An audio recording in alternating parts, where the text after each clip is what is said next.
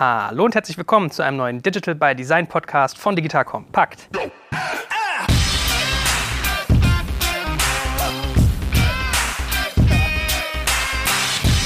Mein Name ist Jörg Kaczmarek und neben mir ist wieder der Innovationsdesign Schönmacher schlechthin. Ja, ich muss ja mal aufpassen, was ich, ich sage, Designer traue ich mich manchmal gar nicht zu sagen, weil das wird ihm nicht gerecht. Ich habe neulich mit einem Designer zu tun gehabt, der hat gesagt, den nennt man immer als Farbsachverständigen, wird der in seiner Mm. Firma immer bezeichnet. Okay. Also all dies wird dir nicht gerecht, ja, sondern nur maximal die Summe aller Teile. Grüß dich, mein Lieber. Ja, hi. Danke, dass ich wieder da sein darf. Nee, eigentlich müssen wir sagen, dass wir deine Ergüsse genießen dürfen und deine Gegenwart. Ja? Hier mal ein bisschen positiv. Stell dich da trotzdem noch mal ganz kurz vor mit einem Satz. Ja, sehr Was du gerne. so machst. Mein Name ist Christopher Böhnke. Ich bin der Group Director von Fjord, einer Innovationsberatung innerhalb der großen Accenture-Familie mit Fokus auf Innovation durch Design. Habe ich dir schon zu deiner Beförderung gratuliert. Wer nämlich aufmerksam zugehört hat, weiß, dass du jetzt befördert wurdest, richtig? Das ist eine gute Frage. Ich erinnere mich nicht. Aber ich gratuliere dir, Herr Danke Menz, trotzdem.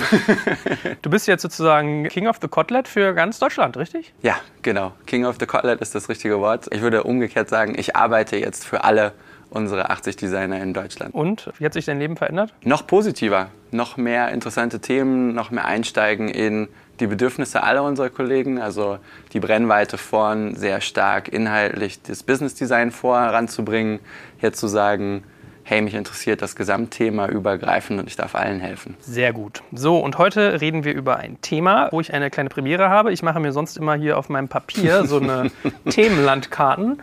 Was sprechen wir denn eigentlich so durch, dass ich so grob so eine kleine Agenda habe. Heute habe ich keine Ahnung, worüber wir eigentlich reden, aber ich glaube, es ist wichtig und ich glaube, es ist interessant und es ist unterhaltsam.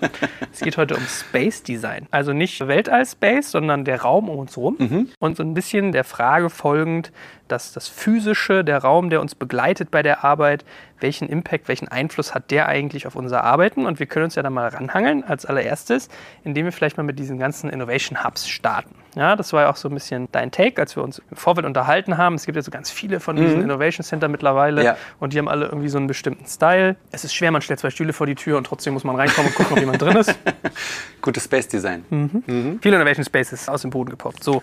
Und wenn man durch die Dinger so durchgeht, also man merkt ja auch so ein bisschen diese ganzen Coworking Spaces, wo wir auch gerade in einem sitzen. Ja. Man hat ja so Innovationstouristen heutzutage und das fängt beim Raum an, habe ich das Gefühl. Also ist ganz lustig. Ich war neulich hier bei Rent24 so am Empfang und habe auf jemanden gewartet, mit dem ich podcaste und dann standen da so drei Typen. Das war total antiseptisch. So schicke Herrenschuhe, Anzug, nervös, schauten sich um. Also du hast gemerkt, so, so eine gewisse Deplatziertheit. Ja? Also man sieht das manchmal schon, wie Raum mit Leuten echt was machen kann. Von daher, vielleicht steigen wir auf dem Wege mal ein. Wenn du das auch beobachtet hast, so Innovation Spaces, was war denn da im Bereich Räumlichkeit dein Eindruck? Also fangen wir mal an damit, dass das Thema für mich vor allen Dingen besonders relevant ist, weil wir ja tagtäglich Kunden und Kollegen bei uns im Studio begrüßen. Und damit geht schon mal gleich die Einladung an alle Zuhörer raus. Wer mal vorbeikommen möchte, ist herzlich eingeladen.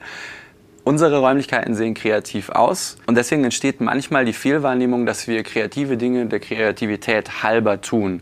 Und mit diesem ganzen Vorurteil möchte ich ein bisschen aufräumen, dadurch, dass ich dir sagen kann, dass das beste Space Design ist immer eins, was den Prozessen, der Attitüde, den Gefühlen und den Zielen der Menschen, die in diesem Raum arbeiten, entspricht. Das hat aber gleichzeitig auch dazu geführt, genauso wie diese Welle des Design Thinkings mit Sneakern, sich zu überlegen, dass man die Büroräume schick macht, ein schönes Sofa reinstellt, das Gefühl liefert, dass hier kreative Menschen arbeiten und dann glaubt, dass dort kreative Dinge passieren. Und das ist so ein bisschen für mich die Weiterführung dessen, was durch die Digitalisierung passiert ist. Wir haben so ein bisschen den Kontakt mit dem verloren, was Erlebnis und Dienstleistung und Miteinander in der realen Welt angeht. Und somit wirken dann solche Coworking Spaces, wo wir heute hier sind, adäquat und passend für Leute, die in so einem Modus arbeiten.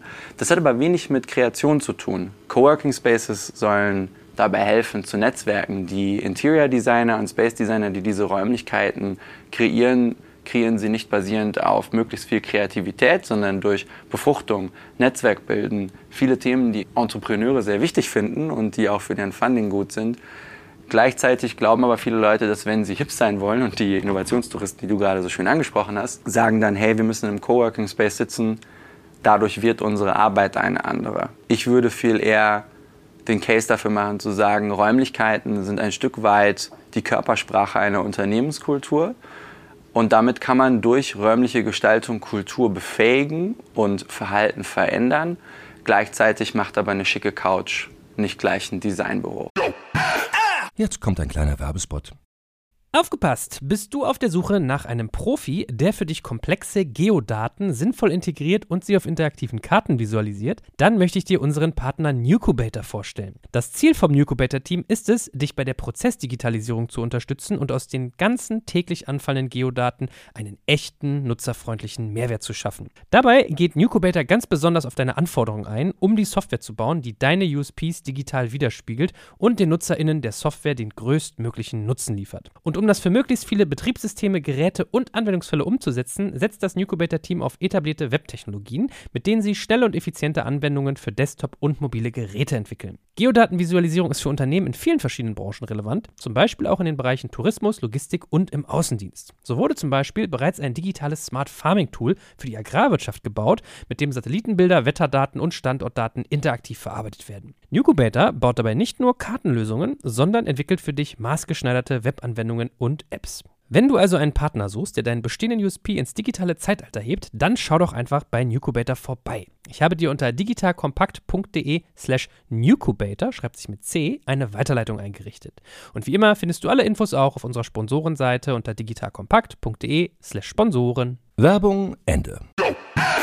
Das ist ein geiles Bild, Körpersprache der eigenen Kultur. Man weiß ja, dass man an der Körpersprache 80 Prozent der Intention ablesen kann. Ne? Also wenn du mit jemandem kommunizierst, sind nur 20 Prozent Sprache.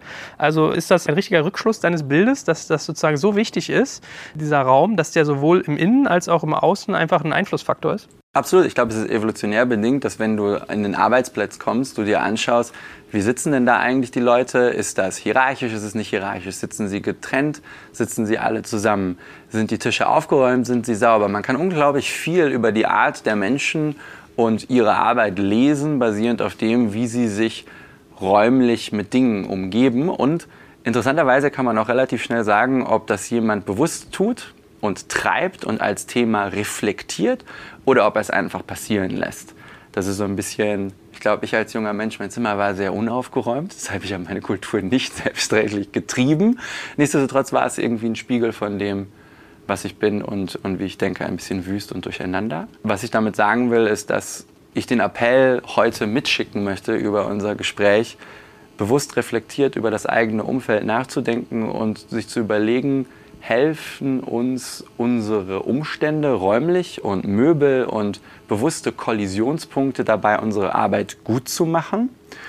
Oder ist es nur schick oder ist es vielleicht weder schick noch funktional und wäre das nicht wichtig? Ja, ich meine, die Innovationstouristen, die ich angesprochen habe, ich bilde mir sogar ein, das Wort habe ich von dir irgendwann mal gelernt, mhm. Overflow Office. Diesen Begriff habe ich vorher noch nie gehört gehabt und das, ist, das kann sich auch nur ein Corporate ausdenken. Mhm. Also man beobachtet relativ oft, dass, egal ob es jetzt irgendwie Rent24, MySpace, WeWork und wie sie alle heißen, sind, dass Corporates hingehen und bieten sich dort Büros, teilweise um irgendwie Overflow dort zu parken, also Leute, die auf Projekten sitzen und dann da irgendwie kreativ arbeiten mhm. wollen. Oder The Factory zum Beispiel, die betreiben das ja auch sehr aktiv, dass die sagen, ja, Netzwerken und hier Corporates wollen digitaler werden, wir sind mhm. irgendwie ein Digitalisierungshotspot, dass man halt assoziiert, okay, wenn ich dort bin, bin ich per se schon mal digitaler in meinem Arbeiten und innovativer. Und ganz oft bemerkst du halt so, die machen das irgendwie ein paar Monate, merken dann, es ist irgendwie relativ teuer, weil der ja. Space halt rar ist in der Innenstadt und weil halt dieses ganze Konzept auch was auffrisst. Und dass es gleichzeitig aber nicht so diesen Payoff hat, wenn du das nicht in der Kultur drin hast. Und dann gehen sie ganz schnell wieder raus. So, das heißt, was ich jetzt bei dir gelernt habe, implizit ist also, wenn der Raum die Körpersprache deiner Kultur ist, heißt es auch umgekehrt, bloß ein Raum, der färbt jetzt sozusagen nicht auf meine Firma wieder zurück. Also es reicht nicht irgendwie einen Raum besonders schick mit irgendwie, weiß ich nicht, Vitra-Möbeln und hm. irgendwie hm. Spielsachen und Post-its zu machen, sondern du musst halt auch irgendwie schon was in der DNA haben, was das annimmt und jemand, der das vielleicht katalysiert. Absolut. Und ich würde sogar einen Schritt weitergehen zu sagen, diese Diskrepanz zwischen dem, wie du arbeitest und dem Raum, in dem du dich begibst, kannst du entweder reflektiert versuchen zu schließen, dadurch, dass du dich selber in deinem operativen Vorgehen, in deinen Prozessen weiterentwickelst und das als eigenes Veränderungs, sage ich jetzt mal, Unterfangen siehst.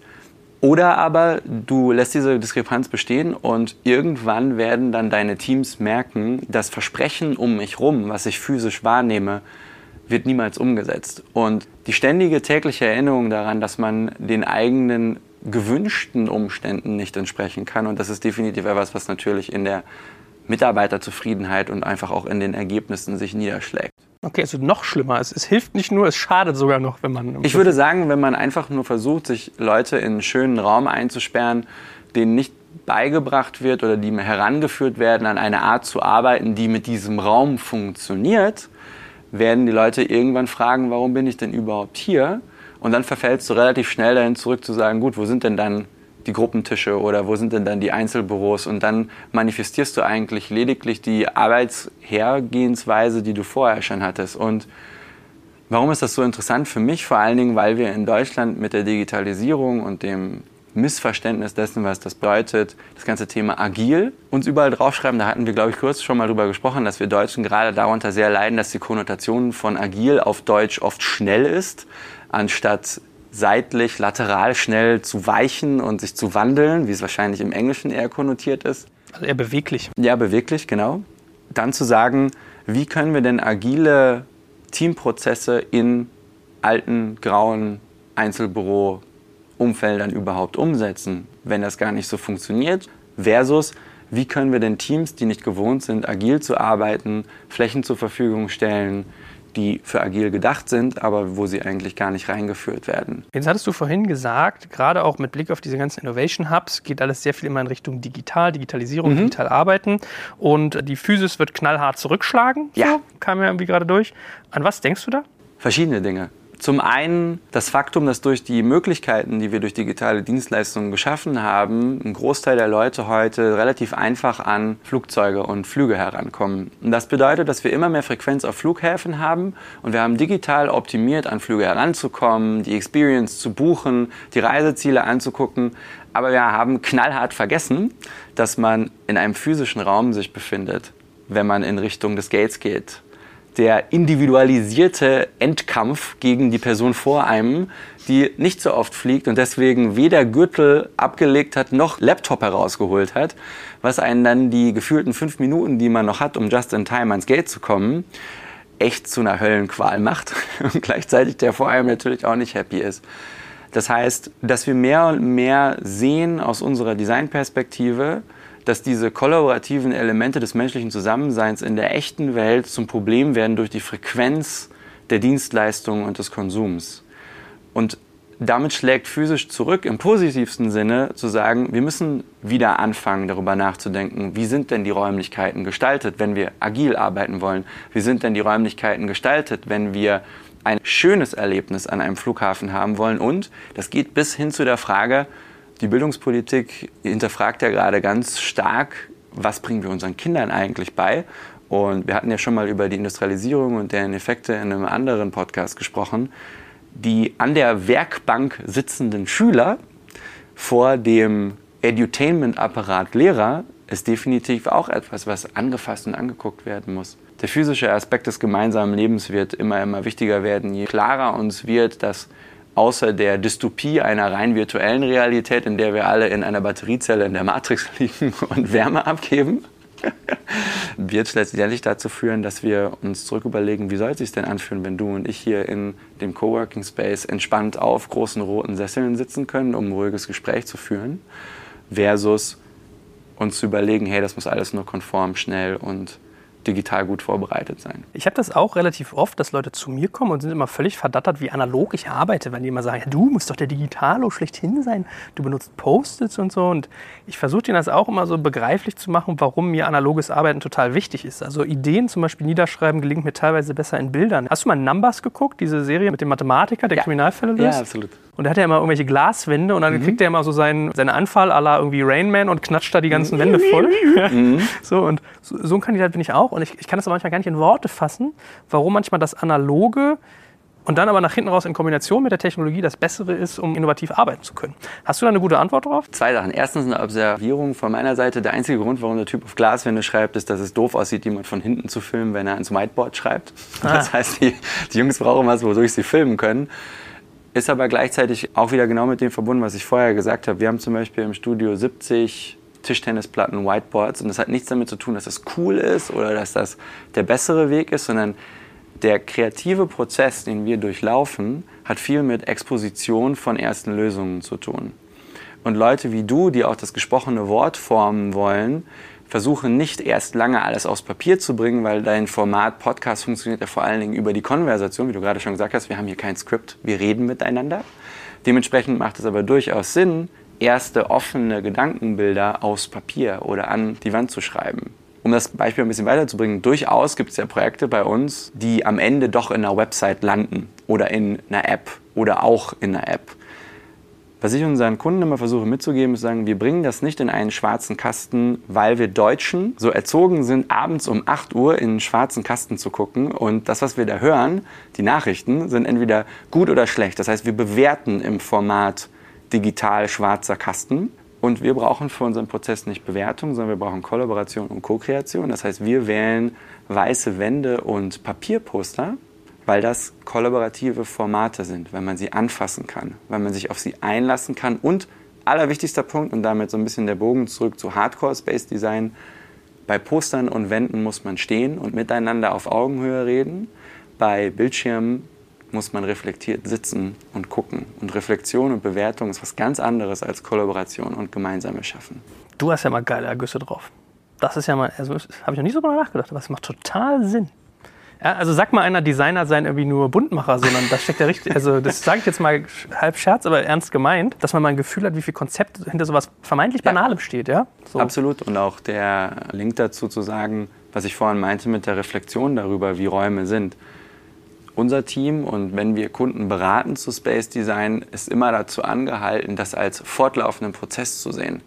Ein Raum ist niemals fertig, so wie wir niemals fertig sind, wenn wir uns verändern wollen. Eine Evolution im Team sollte bedingen, dass das Team reflektiert, sind die Räumlichkeiten um uns herum noch der richtige Ort, um diese Form von Arbeit zu tun. Und das sind so ganz banale Sachen wie, am Anfang hatten wir einen Arbeitsbereich neben der Küche. Und unsere Küche ist groß und wir haben eine unfassbar schöne Kaffeemaschine, aber sie ist auch unfassbar laut. Und dann hat man sich dafür entschieden zu sagen, sorry, bei der Lautstärke können wir hier nicht denken. Das hört sich jetzt banal an, ist aber eine Diskussion, die dann zu all diesen anderen großen Insights, Körperhaltung, Attitüde, Emotionen in Räumen, Ruhe, diese Diskussionen müssen geführt werden. Ja, aber eben hast du sogar, als du dann im Prinzip die ganze Magic behind sozusagen des Raumes erzählt hast, du eine Sache ja sogar vergessen, die Veränderlichkeit. Also was du ja. eigentlich gerade gesagt hattest, war, wenn man auf Post-its schreibt und wenn man irgendwie Sachen macht, eine Präsentation, also bei mir klang jetzt gerade raus so PowerPoint, bäh, oder Webseite, Video, bäh, ist ja unveränderlich. Also das guckst ja. du an und dann gibst du, ja, gefällt mir oder gefällt mir nicht. Oder das kann man besser machen, das ist schlecht. Und dieses Kreative, dieses auf, auf, Papier nicht in Stein gemeißelt oder in, in, in Pixel gemeißelt, ja, das kannst du ja immer noch verändern. Absolut. Und wenn du in alte Industrie, Wissensarbeiterorte gehst, sitzen alle am digitalen Fließband an ihrer Werkbank vor ihrer Maschine und da gibt es ein virtuelles Fließband, das läuft natürlich dann um viele Ecken, ist es nicht gerade. Ja. Aber da wird Präsentation zu Präsentation, Draft zu Draft, Version 1 zu Version 10, Final 2.0 weitergeschoben. Und Präsentationen, verstehe mich nicht falsch, sind kein schlechtes Format, es ist ein Dokumentationsformat, aber letztendlich ist es wenig kollaborativ. Es ist, jeder, der es mal gemacht hat, weiß, es ist super schwer, eine PowerPoint-Präsentation zu zweit zu machen, weil jeder mal klicken möchte. Und man streitet sich immer darum, ist das jetzt final richtig oder ist das final richtig. Hat aber auch was damit zu tun, dass natürlich mit der Industrialisierung Qualitätsmanagement ein riesiger Faktor geworden ist und Durchlaufquoten. Und das heißt, Präsis bauen und Slides in Masse ab einer bestimmten Qualität war lange Zeit die Währung, die gewünscht war. So, jetzt müssen wir natürlich eine Frage beantworten oder an der wir uns jetzt nähern sollten, ist, jetzt sitzen ja ganz viele Leute da und hören zu, okay, wenn ich innovativ sein will, was ist denn denn eigentlich der perfekte Raum? Was soll ich denn eigentlich tun? Damit würde ich erstmal fragen, was ist denn das Feld der Innovation, in der man sein möchte? Möchte man innerhalb eines großen Unternehmens innovativer werden als Team und einen Raum dafür benutzen? Hat man schon kreative Fähigkeiten, die handwerklich Innovation umsetzen wollen? Möchte ich einen Reizpunkt schaffen, um zu inspirieren? Alle diese Punkte auf der Reise von verstehen, was das Problem ist, beschreiben, was die Lösung sein könnte, durch Inspiration die Lösung breiter machen und das Testen dessen. Wie weit möchte ich in diesem Prozess gehen und welche Arten von Räumlichkeiten brauche ich? Mein Punkt ist nämlich zum Beispiel nicht, dass ich nicht finde, dass es unglaublich tolle Orte auf der Welt von verschiedensten Firmen gibt, wo Innovationsinspiration gegeben wird, wo tolle Technologien zu bewundern sind, wo ich begehen kann, wie die virtuelle Realität der Zukunft aussieht. Aber alle diese Begrifflichkeiten, wenn ich tatsächlich schaffen möchte, zeigen ja, ich mache einen Museumsbesuch. Mhm. Das ist ja nicht verkehrt, wenn man Inspiration möchte. Dadurch wird dieser Raum aber nicht innovativ im Sinne von Umsetzung der Innovation. Dementsprechend würde ich allen Leuten, die innovativ arbeiten und schaffen wollen, einen Raum angedeihen lassen, der die Möglichkeit gibt von ich male erste Ideen auf, exponiere, ich teste schnell, bis hin zu geschlossenen Räumen, wo ich mit Nutzern alleine reden kann, um gute Experimente zu schaffen. Und dann einen Flow von reflektierend, zurückgelehnten Sitzen auf Ergebnisse bis hin zu an einem runden Tisch verhandelnd und schon erste Prototypen besehend, bis hin zu stehend, wo man schnelle Entscheidungen treffen muss zur Verfügung zu stellen. Also im Prinzip gibt es nicht den perfekten Innovationsraum, sondern es gibt nur ein gutes Verständnis von dem, wie weit möchtest du denn gehen, von rausfinden bis definieren zu neue Ideen finden und austesten.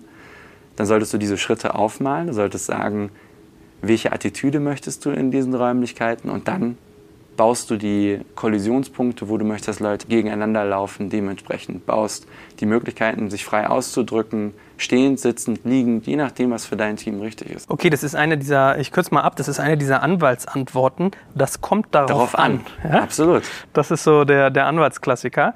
Ähm, Übrigens auch der Designklassiker. Es Mhm. kommt darauf an, was der Kunde möchte. stimmt. Ja, stimmt. Stimmt. Ist nicht befriedigend, ist gleichzeitig aber genau das, was du gerade gesagt hast. Wir gestalten zum Beispiel Innovationsorte für unsere Kunden nie basierend auf, so macht man das.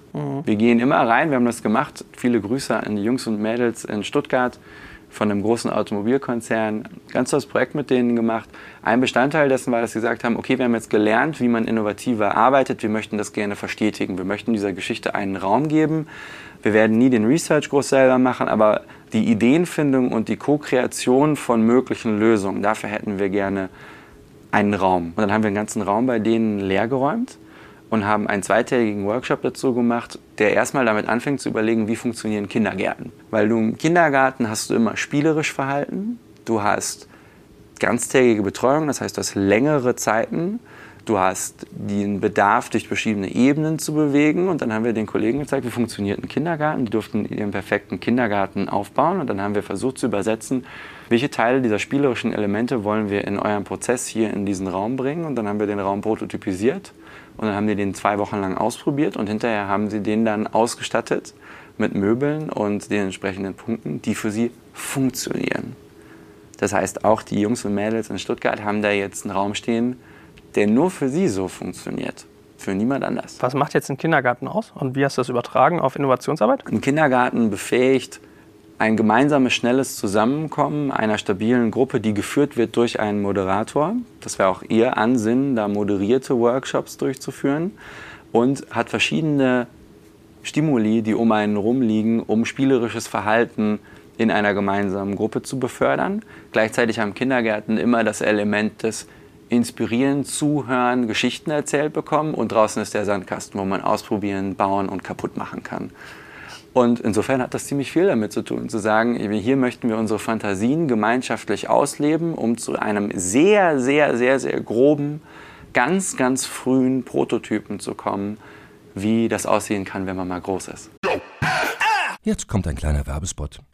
Aufgepasst! Wusstest du, dass HR-Teams heutzutage mit mehr Aufgaben denn je konfrontiert sind? In der aktuellen Studie HR Trends, die Zukunft der Personalarbeit 2024 von Sage, wurden HR-Teams aus sieben verschiedenen Ländern und über 20 Branchen befragt, um top aktuelle Insights in der Entwicklung des Personalwesens zu geben. Sage entwickelt HR-Tools und Software für dein Unternehmen, um Lohnabrechnungen, Personalmanagement, Buchhaltung und mehr zu vereinfachen. So, und die Studie von Sage zeigt unter anderem, dass ganze 91% der HR-Teams angeben, dass ihre Arbeitsbelastung im letzten Jahr zugenommen hat, aber gleichzeitig glauben 79% der Befragten, dass Automatisierung ihre Prozesse zukünftig verbessern und Zeit sparen kann. Ebenfalls spielt auch KI eine große Rolle. Derzeit nutzen etwa ein Drittel bereits Chatbots wie ChatGPT in ihren Prozessen und circa drei Viertel der PersonalleiterInnen sind sich bereits sicher, dass KI die Arbeitsweise im HR revolutionieren wird. Du merkst, die Studie ist vollgepackt mit Statistiken, überraschenden Erkenntnissen und Tipps für HR-Führungskräfte, die vorankommen wollen und zeigt eine Momentaufnahme der sich stetig wandelnden Rolle von HR heute. Am besten schaust du dir die Studie HR-Trends, die Zukunft der Personalarbeit 2024 selbst an. Unter digitalkompakt.de slash Sage, S-A-G-E, kannst du sie dir komplett kostenlos herunterladen. Und wie immer findest du alle Infos auch auf unserer Sponsorenseite unter digitalkompakt.de slash Sponsoren. Werbung Ende. Okay, pass auf. Wenn du sagst, äh, es gibt nicht den perfekten Raum, sondern es gehört immer sozusagen dazu, zu wissen, was man damit machen möchte, wie Ja. die eigene Identität ist und so weiter. Also wir sind wieder bei der Körpersprache der Organisation. Dann lass uns doch aber mal versuchen, so wichtige Einflusspunkte, bisschen aufzuarbeiten. Also eine Sache, die ich jetzt gerade bei dir schon mitgenommen habe, was du als Kollisionspunkte festgehalten hast, ist ja so dieser Klassiker Wasserloch. Ja? Also Ja. wo finden immer die besten Gespräche auf der Party statt? In der Küche. Das heißt, die Leute treffen sich immer da, wo es Essen und Trinken gibt oder Kaffee. Also das kann man ja auch irgendwie. Ich hatte neulich einen sehr guten Coach, der auch meinte, er hat teilweise sich mal bei, als es eine, eine wichtige Entscheidung zu treffen gab mit einem Kunden von sich, hat er sich irgendwie einen Meetingraum gebucht, der genau zwischen dem entscheidenden Raum, wo alle Entscheider drin sitzen, lag und der Küche. Und immer wenn einer in die Küche gegangen ist, um sich einen Kaffee zu holen, ist er halt auch hingegangen, hat irgendwie sich auch einen Kaffee geholt und was getrunken und da kommt man so ins, in, ins Gerede und du Ja, kriegst halt absolut. irgendwie Berührung. So. Und das kannst du, glaube ich, institutionalisieren. Ja, also ich bilde mir auch mal ein von irgendeiner dieser großen coolen Firmen gelesen, Microsoft oder Google. Gut, vielleicht ist Microsoft jetzt ein bisschen cool, damals früher galten die jetzt nicht so als cool, fairerweise. Das ist cooler, ja. Cooler. Mhm. Dass die genau mit sowas angefangen haben, dass die Kantinen irgendwie anders gesetzt haben, so ein bisschen wie so, ein, so eine Sternform und so weiter. Ist das so ein erstes Element, wo du sagen würdest, Berührungspunkte schaffen, Treffpunkte schaffen, ist irgendwie wichtig, wenn es um Innovation und Raum geht? Erster Schritt ist zu definieren, wie ist der gesamte Prozess, den man durchläuft für das, was man machen möchte. Zweiter Schritt ist zu überlegen, welche Fähigkeiten sind in diesen Prozessen drin und welche Zusammenarbeit möchte man befördern. Darauf basierend hast du dann Medien und du hast räumliches Verhalten in diesem Prozess. Was brauchen die Leute, um den besten Input zu bekommen, um den besten Output zu geben, um Testen in unserem Fall schnell machen zu können? Und dementsprechend gestaltest du dann erstmal einen Flow.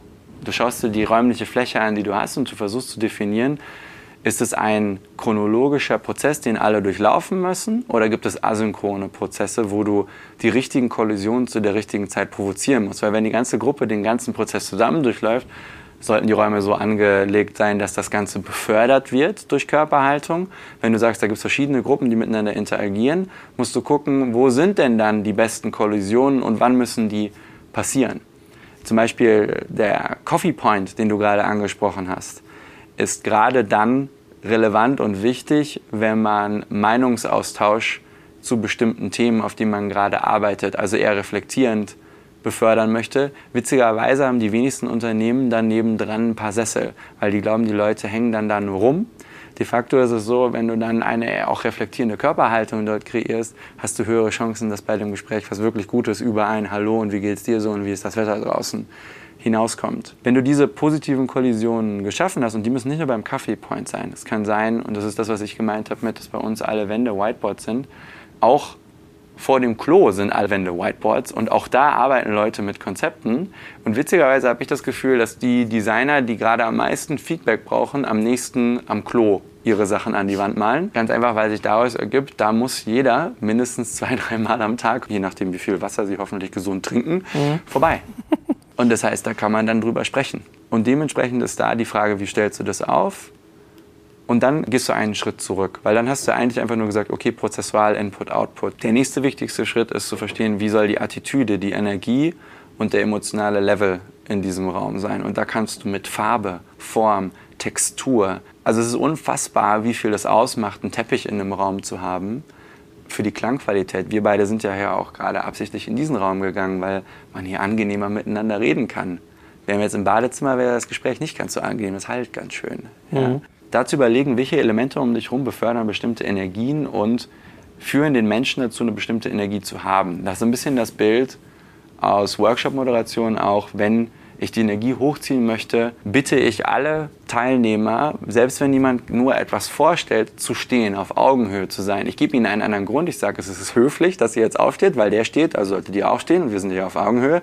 Der wirkliche Grund, warum ich es tue, ist Energie hoch, stehen. Der Körper registriert, aha, stehen, laufen, machen.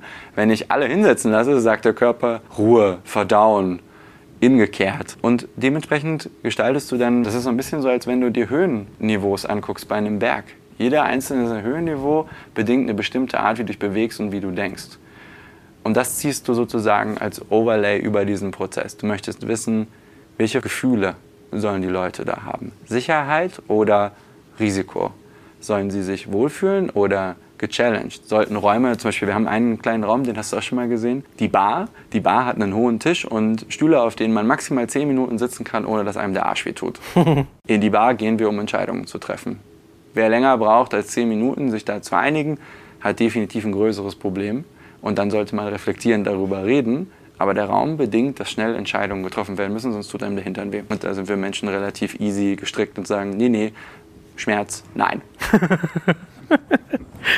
Okay, was gibt es sonst noch für Raumkonzepte, um sozusagen unterschiedliche Gefühle hervorzubringen? Also ich merke, stehen oder unbequemer Sitz. Ist ja bei McDonalds, glaube ich, früher so gewesen, dass man nicht sitzen soll. Ja. Ähm, ich weiß gar nicht mehr warum. Ich will mir einen vielleicht. Durchlaufquote. Ja, wahrscheinlich das, ne? Rein, raus, rein, raus, kaufen. Vielleicht sollten wir doch mehr To-Go machen. Da zahlst du ja günstigere Steuer drauf. Auch schon so mein Gedanke. Also, Ja, du, also Verengung, Geschwindigkeit. Warum wird es an den Kassen eng im Supermarkt? Du bist der laufende Verkaufsfunnel. Und Mhm. da, wo es am Ende eng und kurz sich anfühlt, da nimmt man nochmal einen Impulskauf mit. Deswegen liegen da die Batterien. Nochmal schnell zehn Batterien, weil hier ist eng. Und was gibt es da noch für Elemente, mit denen man im Prinzip Stimmung oder Arbeitsweisen in so einem Team, weil du gerade gesagt hast, so wenn ich irgendwie Energie haben will, was mache ich dann zum Beispiel? Was mache ich, wenn ich Ja. Ruhe haben will? Was mache ich, wenn ich irgendwie Sympathie im Team haben will? Was mache ich, wenn ich Konflikt haben will? Hast du da so eine Batterie an Wegen? Absolut. Also das sind die gleichen Dinge, die uns in all unseren Design-Dingen irgendwie beeinträchtigen. Das ist zum einen die Objekte in dem Raum. Das ist nicht nur, welche Höhe die haben, sondern die Textur. Wie fühlen die sich an? Ist das rau? Ist das nicht rau? Kann ich das verändern? Also bei uns zum Beispiel ist unfassbar viel Holz, dass die Leute Kerben reinhauen können, schnitzen, Sachen draufmalen dürfen. Wir können das abschleifen. Also gerade Holz, und das ist witzig, dass du vorhin Microsoft genannt hast. Im Zuge dessen übrigens, Microsoft ist ziemlich cool. Das ist nur cool, ja. Die sind mittlerweile ziemlich cool und die haben zum Beispiel auf dem Mobile World Congress unglaublich viele Naturhölzer und so weiter in die Räumlichkeiten reingebracht, um ein wesentlich menschlicheres Gefühl zu geben. Wenn ich menschlicher, entspannter möchte, kann ich in Richtung Natur gehen. Wenn ich ein eher formelles Umfeld haben möchte, nehme ich Steine, ich nehme bestimmte Farben. Farben sind unfassbar mächtig. Also gerade Signal- und Warnfarben. Da zu Hause, wo ich viel lese, habe ich die Wände quietschblau gestrichen, weil wir Menschen blau irgendwie komisch, das ist, hat nichts mit Essen zu tun. Das heißt, wir fühlen uns nicht so wohl. Wir Menschen finden Sachen, die man essen kann, irgendwie angenehm und nett. Das heißt, das ist ein Ort, wo man nicht so gerne isst aufgrund der Farbe. Und es löst eine gewisse Energie in mir aus, diese Farbe zu sehen. Ja, und diese Textur, Stoffe und so weiter. Das sind alles Dinge, mit denen man spielen kann. Und tatsächlich würde ich aber ehrlich gesagt sagen, das sind dann eher die Dinge, die die Architekten bei uns im Team und die Interior Designer mit betreiben. Und das ist, geht so ein bisschen zurück zu dem allerersten Podcast, was wir gemacht haben, als ich gesagt habe, Design ist deswegen so ein schwieriges Wort, weil alle glauben, das hat nur was mit schön zu tun. Und da wird auch den Interior Designern unfassbares Unrecht getan. Die denken über Emotionen und Ergebnisse und wie du dich fühlst nach und du sagst, ja, können sie es mal schick machen. Ja, definitiv richtig. Ich meine, ich erinnere mich zum Beispiel, ich war mal, oder war ich, bin mir schon mehrfach ein, war ich sogar schon mehrfach da, in dem Innovation, ich weiß gar nicht, wie es heißt, Innovation Center, Innovation Hub von der Deutschen Telekom. Okay. Also hier Hauptstadtrepräsentanz, dann fährt da links so ein Fahrstuhl hoch, dritte, vierte, fünfte, ich weiß gar nicht mehr, fünfte. Und du kommst da so rein und dann hast du sozusagen so Räume, die sind auch so schick und modular. Und dann gab es so einen Bereich, da hast du einen langen Meetingraumtisch. Hinter dir sind Regale in Form von so kleinen Würfeln und vor dir eigentlich auch.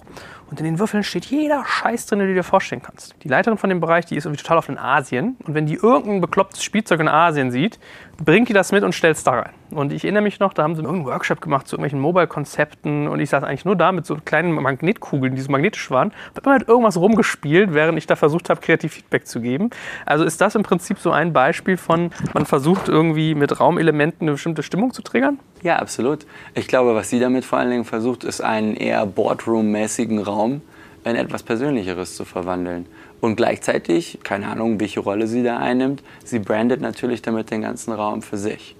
Jeder, der da reinkommt, weiß, da sammelt jemand, der höchstwahrscheinlich wichtig ist, sammelt jemand Objekte. Das heißt, wenn man diesen Raum betritt, betritt man das Extended Wohnzimmer von dieser Frau. Ja, stimmt, habe ich noch nie so gesehen. Man spricht im gestalterischen Bereich auch zum Beispiel von nicht territorialer Arbeitsplatzgestaltung.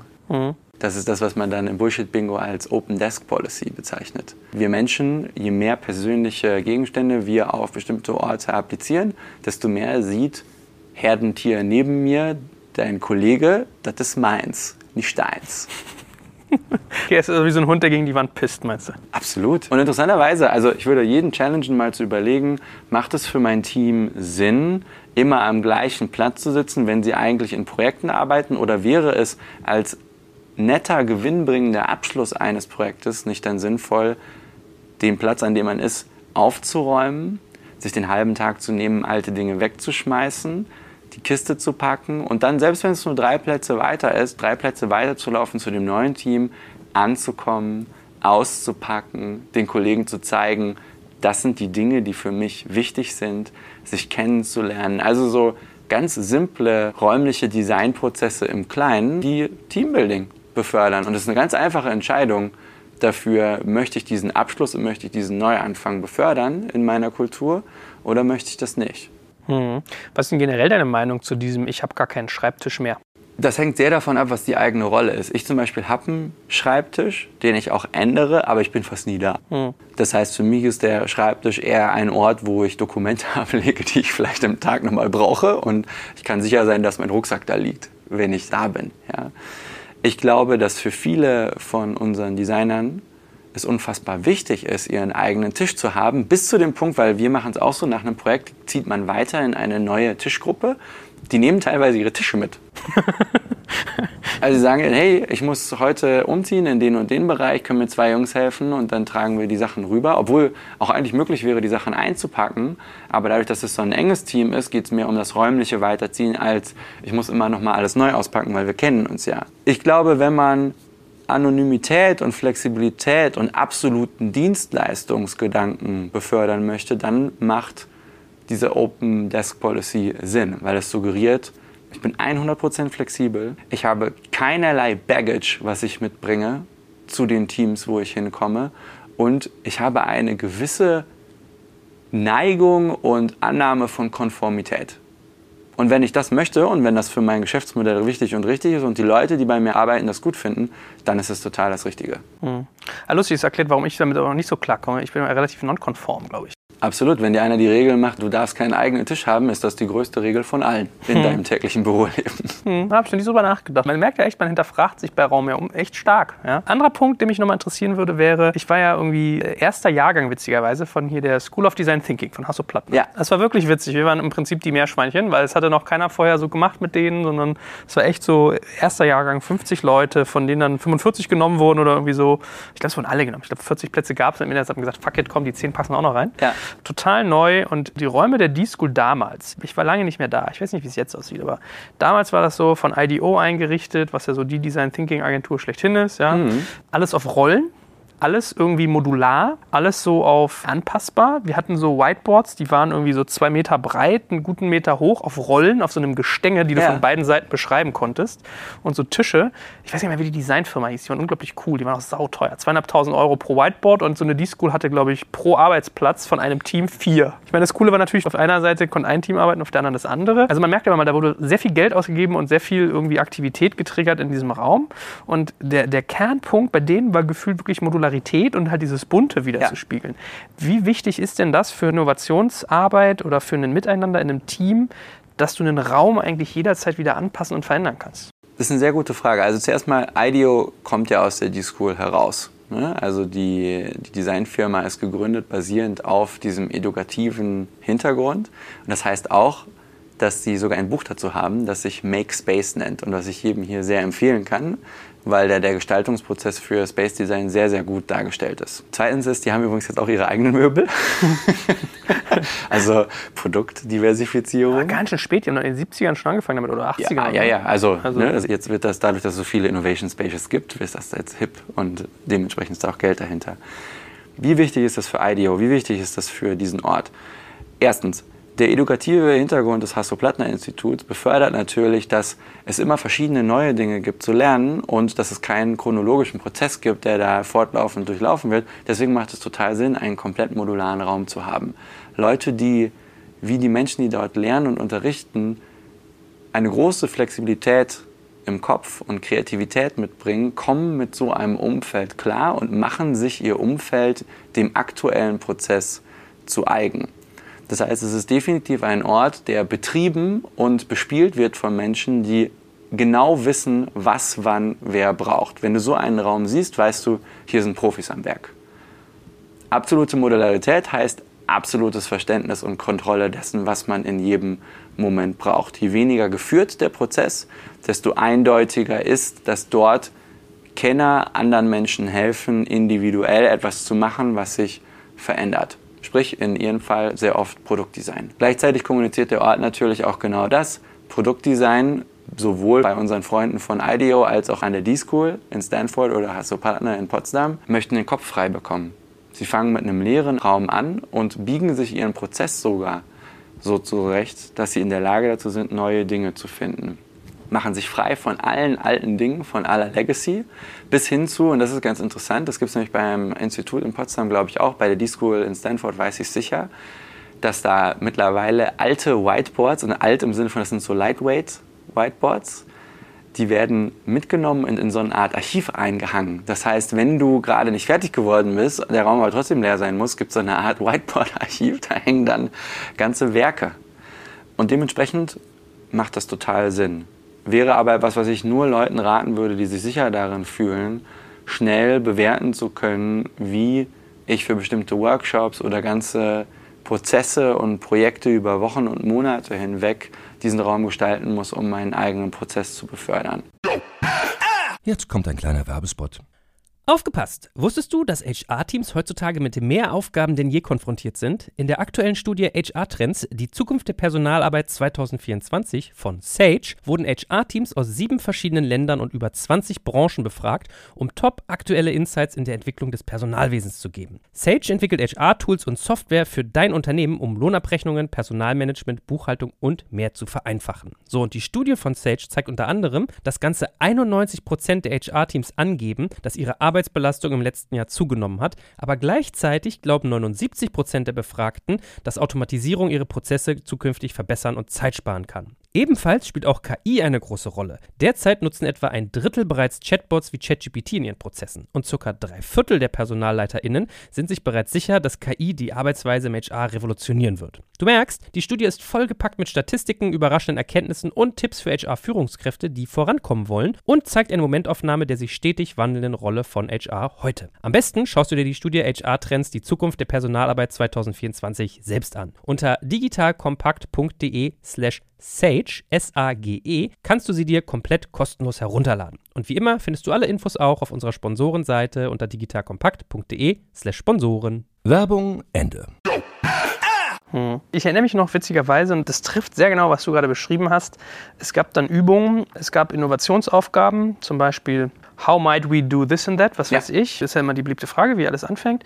Ich hatte ja schon mal erzählt von dem Portemonnaie, was man designen sollte. Das war eine mhm. kleine Aufgabe. Aber eine größere Aufgabe war dann vielleicht irgendwie einen bestimmten Prozess. So, wie können wir den Prozess verändern? Wir haben zum Beispiel mit der, mit Berliner Tafel zusammengearbeitet. Ja. ja? Dann ging es meinetwegen darum zu sagen, so, hey, wie kann man irgendwie ähm, diesen, diesen, diese Aufklärungsarbeit leisten und wie kann man die Prozesse verbessern? Lalala. Das war ja so wie Booths gebaut, also wie Boxen, ja. die du wirklich sozusagen, du hast diese Whiteboards eigentlich genutzt, um Wände zu bauen. Ja. Und dann hast du so vier Teams auf einer Seite, vielleicht drei oder vier auf der anderen. So, und dann warst du ein Stück Meter weit gekommen, warst in den ersten Prototypen drin. Und hat irgendwann gesagt, okay, Guys, du und du aus dem Team, ihr geht jetzt in das Team, mhm. wechselt mit den und den und der und der wechselt dahin. Also im Prinzip hast du alle mal durchrotiert und es blieb beileibe nicht jeder bei seinem Projekt und seinen Ideen. Ich habe es an mir selber gemerkt, was haben die Leute gekotzt, wenn du eigentlich gerade Ideen entwickelt hast, Produkte und dann sagst du was völlig anderem drin. Also die Grundstellung war so einfach, dass du jetzt nicht irgendwie viel Research brauchtest, um das Problem zu verstehen. Ja? Aber du sagst dann, so, fuck, so Territorialverhalten, mein, mein Zeugs, meine Ideen, das ist weg. Und es war halt wirklich, also das haben sie so explizit auch gesagt, Leute, wir wollen, dass ihr euch daran gewöhnt, von Projekten zu wechseln, dass ihr springt, dass ihr andere Dinge tut, dass ihr nicht an euren Ideen verhaftet seid. Ja. und das trifft ja ziemlich genau das, was du gerade gesagt hast. Absolut, ja? flexibel im Kopf bleiben. Mhm. Und am einfachen lernst du das, wenn du das alte Verhalten darstellen lässt und dann brichst du es mit einer Intervention auf. Und ich denke mal, dass es bei euch auch so war, oder zumindest würde ich es dann in so einer Situation machen, nach zwei Stunden auf diese Art zu arbeiten, würde ich die Wände wegnehmen und im Kreis aufstellen und dann sollten die Leute anfangen, sich damit wohlzufühlen, dass es andere Leute gibt, die an anderen Dingen arbeiten, wo man rübergehen kann, um sich selbst für sein Projekt zu inspirieren oder schnell funktionierend in deren Prozess einsteigen zu können. Was ich sonst an mir beobachte ist, also bei Digital Compact, wenn wir hier um unser Büro haben, dann haben wir ganz viele Glaswände, also alle sogar fällt mir gerade auf. Es gibt irgendwie eins, da ist die Tür drin, aber ansonsten überall Glas. Auf einigen kann ich nicht schreiben, das Milchglas habe ich schon versucht. Mal gucken, was die sagen, wenn ich hier mal ausziehe. Aber was ich so beobachte ist, Du malst dann die Wände voll mit Post-its und visualisierst Prozesse, was ich sehr, sehr gerne mache. So Ideen sammeln, ja. Prozesse visualisieren. Und der Scheiß hängt dann da aber. Also du hast ja manchmal das Problem, wie machst du die Dokumentation dessen oder wie kriegst du dann das Analoge wieder ins Digitale? Habt ihr solche Probleme auch? Tatsächlich ist bei uns der Weg dann von der Wand oder vom Post-it in die nächste Iteration, das digitale Design fürs Poster, ein gewollter Schritt, um eine Prüfung dessen zu machen, was man da tut. Also ich glaube, dass die wenigsten unserer Designer, außer nach einem Workshop, wo es schnell gehen muss, Fotos von ihren Werken an der Wand machen und die dann lange warten lassen. Was du eher bei uns im Büro siehst, ist, dass dann ein Designer mit Stöpseln in den Ohren, damit die Leute ihm nicht auf die Nerven gehen, auf einem Stuhl reflektieren, vor seiner eigenen Kritzelei sitzt und dann anfängt mit dem Laptop im Schoß die Sachen zu übertragen und zu überlegen, was macht Sinn, was macht keinen Sinn. Also im wenigsten Fall bei uns überträgt sich das, was an der Wand steht, eins zu eins ins digitale Format. Das ist dann schon die nächste Runde auf, was hatte ich mir denn da ausgedacht. Okay, verstehe. Dann habe ich jetzt echt so einen Designer vor mir, der irgendwie auf seinem Stuhl steht und also im Tunnel seine Ideen runterschreibt. Ja. Also die wichtigen und richtigen Ideen. Wir können ja abschließend nochmal, wenn du sagst, so Digitalisierung wird wieder verräumlicht, mal so ein bisschen diese, diese Brücke nochmal besprechen. Also wo siehst du das denn zum Beispiel? Weil mir kommt dabei so ein Gedanke, ich erinnere mich, ich habe bei der Höhle der Löwen mal diesen Ansatz gesehen, da hat jemand eine Zeiterfassung gemacht mit so einer Art, ich weiß gar nicht, was man zu diesem Objekt sagt, wie so eine Art Oktagon. Das sieht aus wie so ein Tropfen. ich weiß genau, was du meinst. War auf Kickstarter. Ja, und kannst Ja. die so drehen und kannst halt irgendwie sagen, okay, jetzt bin ich irgendwie im E-Mail-Modus, jetzt bin ich, wenn ich, dann drehe ich eine andere Front sozusagen des Dings und dann bin ich im Telefoniermodus oder, oder, oder. Und basierend darauf reagiert die Software. Du hast im Prinzip so einen Port, wo du diesen, den Stein reinlegst, der halt irgendwie in, Summe wahrscheinlich acht bis zwölf Seiten hatte. Ja. Ich fand das total schlau. Ich könnte es auch total verstehen, weil ich würde es einfach immer vergessen, wenn ich zwischen zwei Tasks wechsle, so einen Klick dazu machen. Aber wenn so ein Ding vor dir liegt, finde ich es einen ganz anderen Zugang. Es wurde krass zerrupft, was ich total ungerechtfertigt fand. Es hat ehrlich gesagt ein bisschen was über die Innovationskompetenz der Investoren dort ausgesagt. Ganz ehrlich, fand ich nicht, fand ich nicht smart, haben die sich nicht mit rumbekleckert. Das wäre aber zum Beispiel für mich so ein Beispiel, wo ich überlege, okay, da hat so ein analoges Element, ein Raumelement, einen Zugang zu dem Digitalen, dass das ein bisschen so eine Symbiose eingeht. Absolut. Und das kann man dann weiterspielen, darauf zu sagen, und deswegen physisch schlägt zurück, heißt nicht, dass digital nicht wichtig ist. Physisch schlägt zurück heißt, dass auch im Produktdesign nicht nur räumlich das Arbeiten und wie man arbeitet, sondern auch die Dinge, mit denen wir arbeiten und die Dinge, die unser alltägliches Leben bestimmen, wieder mehr in das Zentrum rücken. Ja, das sind so Fragen wie, wie sollen Prothesen der Zukunft von Otto Bock aussehen?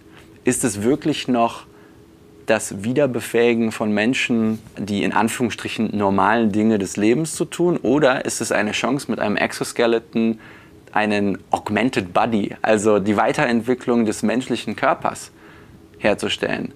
Und das sind ganz interessante Dinge, wie du auch, du hast ja gerade gesagt, Kickstarter-Themen, da gibt es ein Kickstarter-Projekt, da hat jemand einen zweiten ne? Daumen so. pro Hand Okay. sich überlegt. Und dann kannst du mit deinen Zehen steuern und du kannst unglaublich cool Gitarre spielen, wenn du nochmal extra zwei Daumen hast. Und der Punkt ist, dass wir merken mehr und mehr, dass die Interaktion mit unserer eigenen Welt, aber mit der digitalen Welt ermöglicht, dass wir und die Dinge, die unseren Körper erweitern, also Körperteil Mobiltelefon in diesem Fall, bedingen, dass wir eine bessere Interaktion und bessere Dienstleistungen erstellen können. Das bedingt auch, dass die Automobilindustrie mittlerweile mehr und mehr versteht, dass es um das Zusammenbringen von Menschen physisch geht in ihrer Dienstleistung. Nicht darum, ob es cooler ist, digital ein Auto aufzumachen. Der echte Need ist in der physischen Welt. Äh, Aber was für eine geile Idee, sich einen zusätzlichen Finger zu überlegen. Was, was Geiles muss man erstmal kommen. Ja, absolut. Aber das ist genau der Schritt, wo ich glaube, wo wir mehr und mehr Innovationen jetzt wieder in dem Bereich sehen, dass die komplette Individualisierung unserer Person durch das Digitale, datengetriebene, 100-prozentige Einzelkämpfer, ist ganz schön fucking einsam. Ja, aber ich meine, ich muss ja auch sagen, ich hatte witzigerweise von auch den Gedanken Prothese im Kopf, aber bezogen aufs Digitale. Also für mich ist digital eine Prothese, sozusagen eine, Ja, absolut. eine Fortsetzung meines Geistes, der aber auch irgendwie immer so ein bisschen unecht sich anfühlt. Also ist ja unecht so, aber der Gedanke von digital sein ist ja Skalierbarkeit und irgendwie Replizierbarkeit und Teilbarkeit und das merke ich halt deswegen, wenn mich jemand fragt, so, warum machst du deine Ideen denn nicht digital? Wo ich so merke, ich habe gar nicht die Übersetzungsgeschwindigkeit, wenn mir eine Idee kommt, die in irgendeine digitale Form zu bringen. So, ja, ich kann es runterschreiben, aber was ist das für ein Scheiß? Ich will ja Bezüge zwischen Ideen aufmachen, ich will ja irgendwie Zusammenhänge visualisieren. Von daher ist das Bild der Prothese wahrscheinlich wirklich ganz hilfreich. Für den digitalen Bereich das eine. Das andere, was mich dem Prothesenbild mit dir verbinden wollen würde, ist zu sagen, die Prothese an sich hat nichts mit digital zu tun. Könnte die Prothese dir helfen, dich mit digital zu vernetzen? Ja, das auch. Ich glaube aber, dass viele der interessantesten Innovationen in den nächsten zwei, drei Jahren Dinge sein werden, die höchst physisch sind, wie zum Beispiel Exoskeletons. Wie kann ich Leuten ersparen, einen schlimmen Rücken zu haben, weil sie den ganzen Tag am Fließband gestanden haben, weil eine Prothese, eine Maschine, die Bewegungsabläufe und das lernt, was du jeden Tag tust, deine Bewegungen unterstützt und damit dein Leben besser macht. Finde ich aber gefährlich. Dann, ist, dann äh, gewöhnen sich deine Muskeln ab zu arbeiten. Ne? Absolut. In der digitalen Welt gewöhnt sich dein Kopf aber auch einiges abzutun.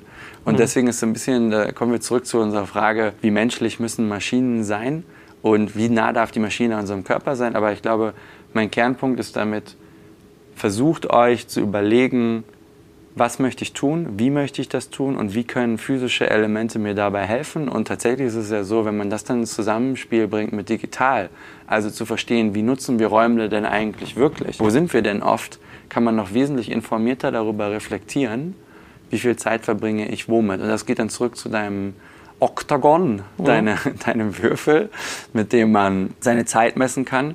Der große Benefit, den ich auch daran sehen würde, und soweit ich weiß, war die Kickstarter-Kampagne auch ziemlich erfolgreich, ist daran, dass man physisch lernen kann über einen digitalen Kanal, wie viel Zeit man womit verbringt. Und dann kommen beides gewinnbringend zusammen und deswegen muss Physical auch nur zurückschlagen es muss aber nicht wieder komplett übernehmen. Digital und physisch sollten in gemeinsamer, schöner Dialektik zueinander stehen. Voll das gute Schlusswort, die ich aber noch um eine Geschichte erweitern muss. Das passt nämlich eigentlich zu deiner These, dass das Physische zurückschlägt. Der Geschäftsführer Deutschland damals von IDO, der uns im Prinzip mitgecoacht ja. hat, der Alex, kennst du ihn zufällig? Nee. Jetzt nicht mehr? Der hat danach eine eigene Innovationsagentur namens Gravity gegründet. Ich glaube, die gibt es noch und die betreibt er sehr aktiv. Und der hat aber teilweise auch so Produktentwicklung vorangetrieben. Und mhm. eins war, ich bin nicht hundertprozentig sicher, ob er da jetzt Gesellschafter ist, Mitgründer oder in der Geschäftsführung. Ich glaube eher so mitgegründeter Gesellschafter, irgendwie so in der Art. Die haben dieses Pro Glove äh, gegründet. Also im Prinzip ein Handschuh, ja. der intelligent ist. Also wenn du jetzt irgendwie, äh, wenn wir dein Fließband wieder was mhm. um die mhm. Ecke geht und die Werkbank wieder äh, hervorrufen, du könntest jetzt als Automobilhersteller sagen, du kaufst dir diese Handschuhe und dann können halt deine Mitarbeiter teilweise an dem Handschuh bestimmte Dinge erkennen. Okay, ist diese Schraube schon eingerastet, ah, der Handschuh okay. grün ja. mhm. und so weiter und so fort. Also da hast du im Prinzip auch so diese Verknüpfung aus einer gewissen Digitalisierung von einem eher haptischen Prozess und und ich habe immer gedacht, ich finde das halt sehr, sehr spitz. Ich habe gedacht, okay, Produktion ist so irgendwie, und wie viel gibt es da? Hm. Aber wahrscheinlich habe ich gar nicht das ganze Ausmaß dessen gesehen, was da so geht. Absolut, das ist der nächste Schritt von, also der Gag ist, wir machen jetzt gerade diesen Bogen von, wir wollten digital, dann wollten wir Virtual Reality, dann wollten wir auch Augmented Reality, also ein Handy vor irgendwas halten und dann sieht man was auf dem Screen, was eigentlich gar nicht da ist, aber was uns hilft. Und der Schritt, den dein Bekannter da gemacht hat, ist dann zu sagen, okay, wofür brauche ich denn das Handy, wenn meine Hand mir doch etwas sagen kann, was auch Augmented Reality ist, aber ich komme wieder weg vom Screen und werde damit wesentlich physischer.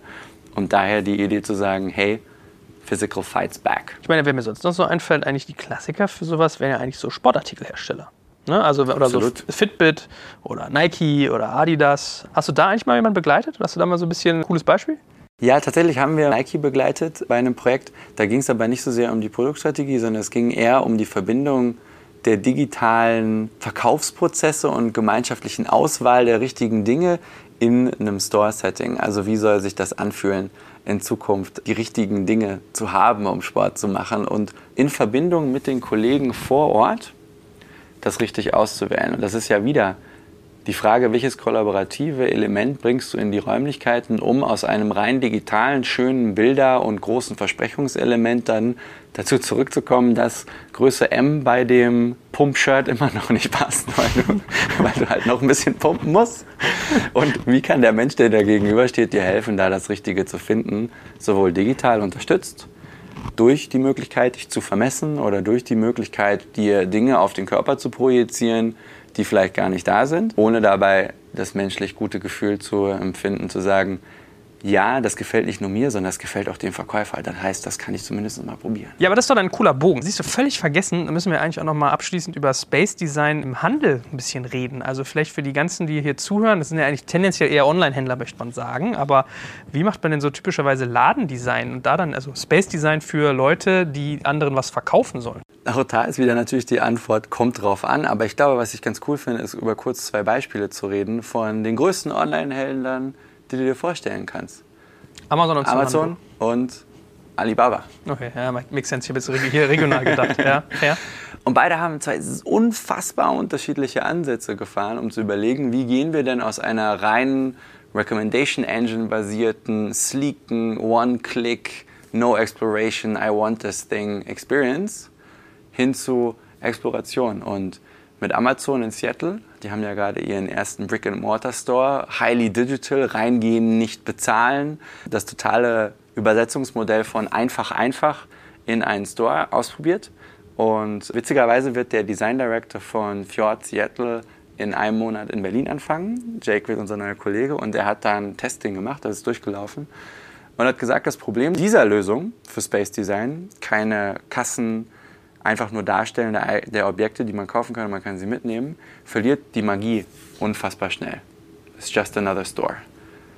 Nach dem zweiten Mal fragst du dich eher, hm, vielleicht kann ich mal versuchen, was zu klauen, nur um zu gucken, was passiert. Ist jetzt auch nicht unbedingt so das, was man möchte von seinen Kunden. Gleichzeitig hat er gesagt, dass die Aufmachung und die Experience selbst für ihn jetzt persönlich, als jemand, der gerne shoppen geht, nicht so interessant war. Es war alles relativ eindeutig, relativ grau, relativ Convenience Store rein, raus. Und wenn das gewollt ist, fein, super. Dann hat Amazon seine technologischen Fähigkeiten benutzt, um auch den physischen Einkauf one-click easy ohne Kasse einkaufen zu machen. Ich bin mir aber gar nicht sicher, ob das der finale Knopf für eine sowieso schon sehr auf Convenience ausgelegte Marke, die dir die Sachen auch nach Hause liefern kann, gewesen ist.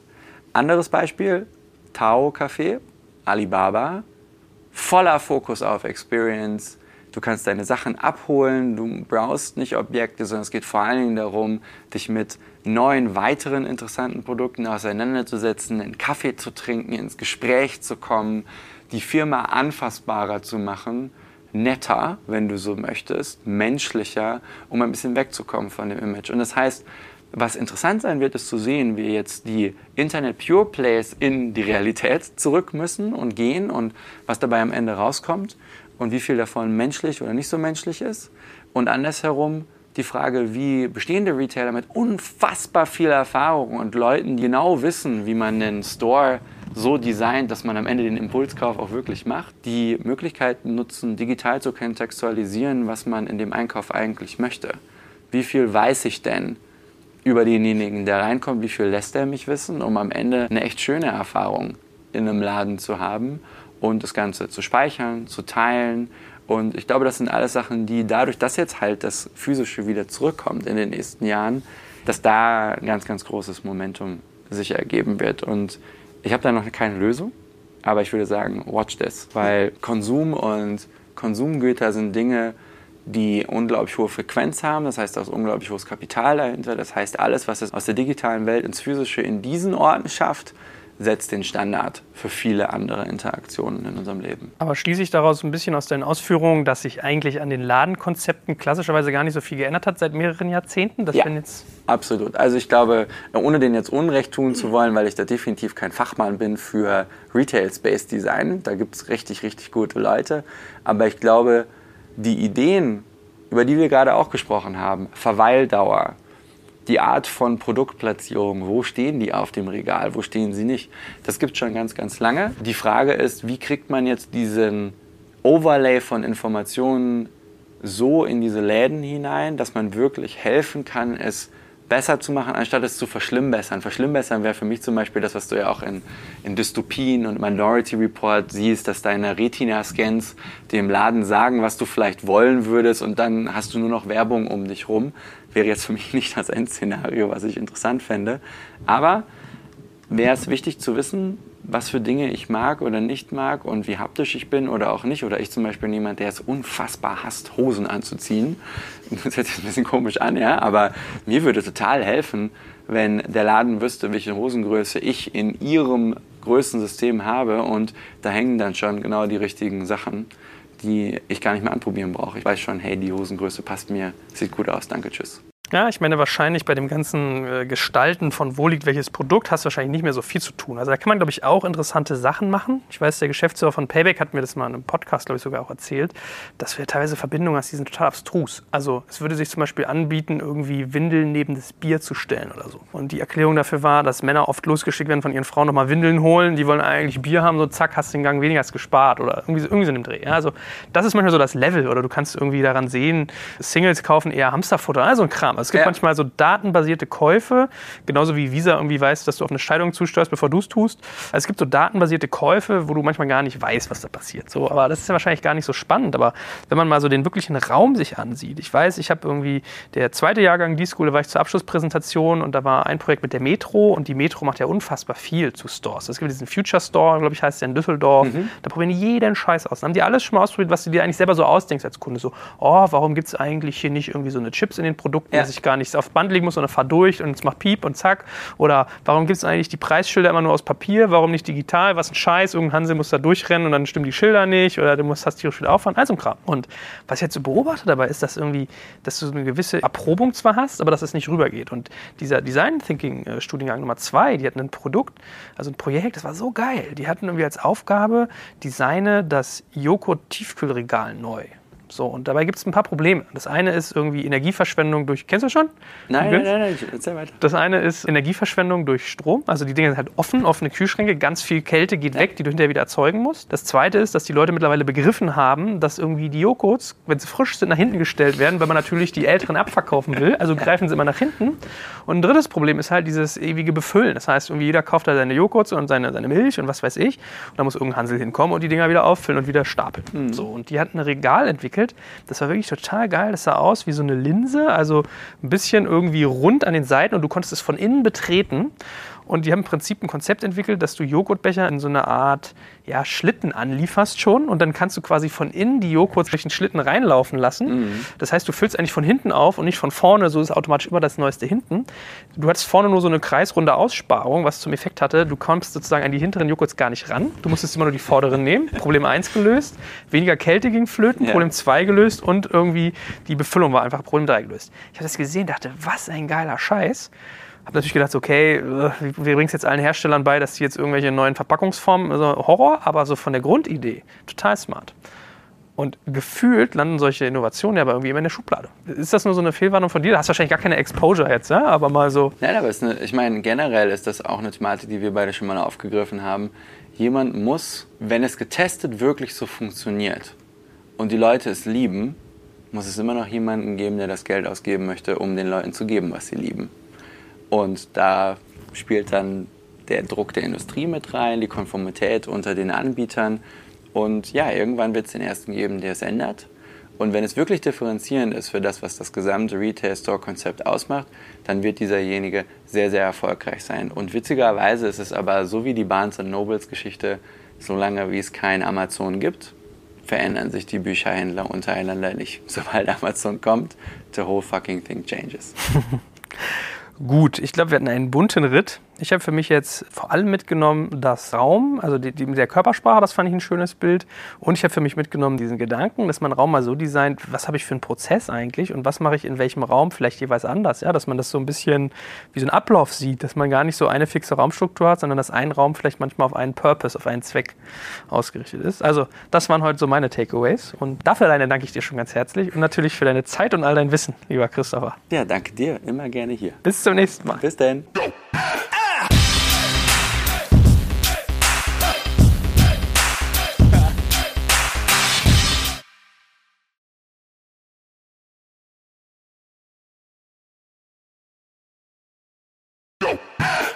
Jetzt kommt ein kleiner Werbespot. Aufgepasst! Wusstest du, dass HR-Teams heutzutage mit mehr Aufgaben denn je konfrontiert sind? In der aktuellen Studie HR Trends, die Zukunft der Personalarbeit 2024 von Sage, wurden HR-Teams aus sieben verschiedenen Ländern und über 20 Branchen befragt, um top aktuelle Insights in der Entwicklung des Personalwesens zu geben. Sage entwickelt HR-Tools und Software für dein Unternehmen, um Lohnabrechnungen, Personalmanagement, Buchhaltung und mehr zu vereinfachen. So, und die Studie von Sage zeigt unter anderem, dass ganze 91% der HR-Teams angeben, dass ihre Arbeitsbelastung im letzten Jahr zugenommen hat, aber gleichzeitig glauben 79% der Befragten, dass Automatisierung ihre Prozesse zukünftig verbessern und Zeit sparen kann. Ebenfalls spielt auch KI eine große Rolle. Derzeit nutzen etwa ein Drittel bereits Chatbots wie ChatGPT in ihren Prozessen und circa drei Viertel der PersonalleiterInnen sind sich bereits sicher, dass KI die Arbeitsweise im HR revolutionieren wird. Du merkst, die Studie ist vollgepackt mit Statistiken, überraschenden Erkenntnissen und Tipps für HR-Führungskräfte, die vorankommen wollen und zeigt eine Momentaufnahme der sich stetig wandelnden Rolle von HR heute. Am besten schaust du dir die Studie HR-Trends, die Zukunft der Personalarbeit 2024 selbst an. Unter digitalkompakt.de slash Sage, S-A-G-E, kannst du sie dir komplett kostenlos herunterladen. Und wie immer findest du alle Infos auch auf unserer Sponsorenseite unter digitalkompakt.de slash Sponsoren. Werbung Ende.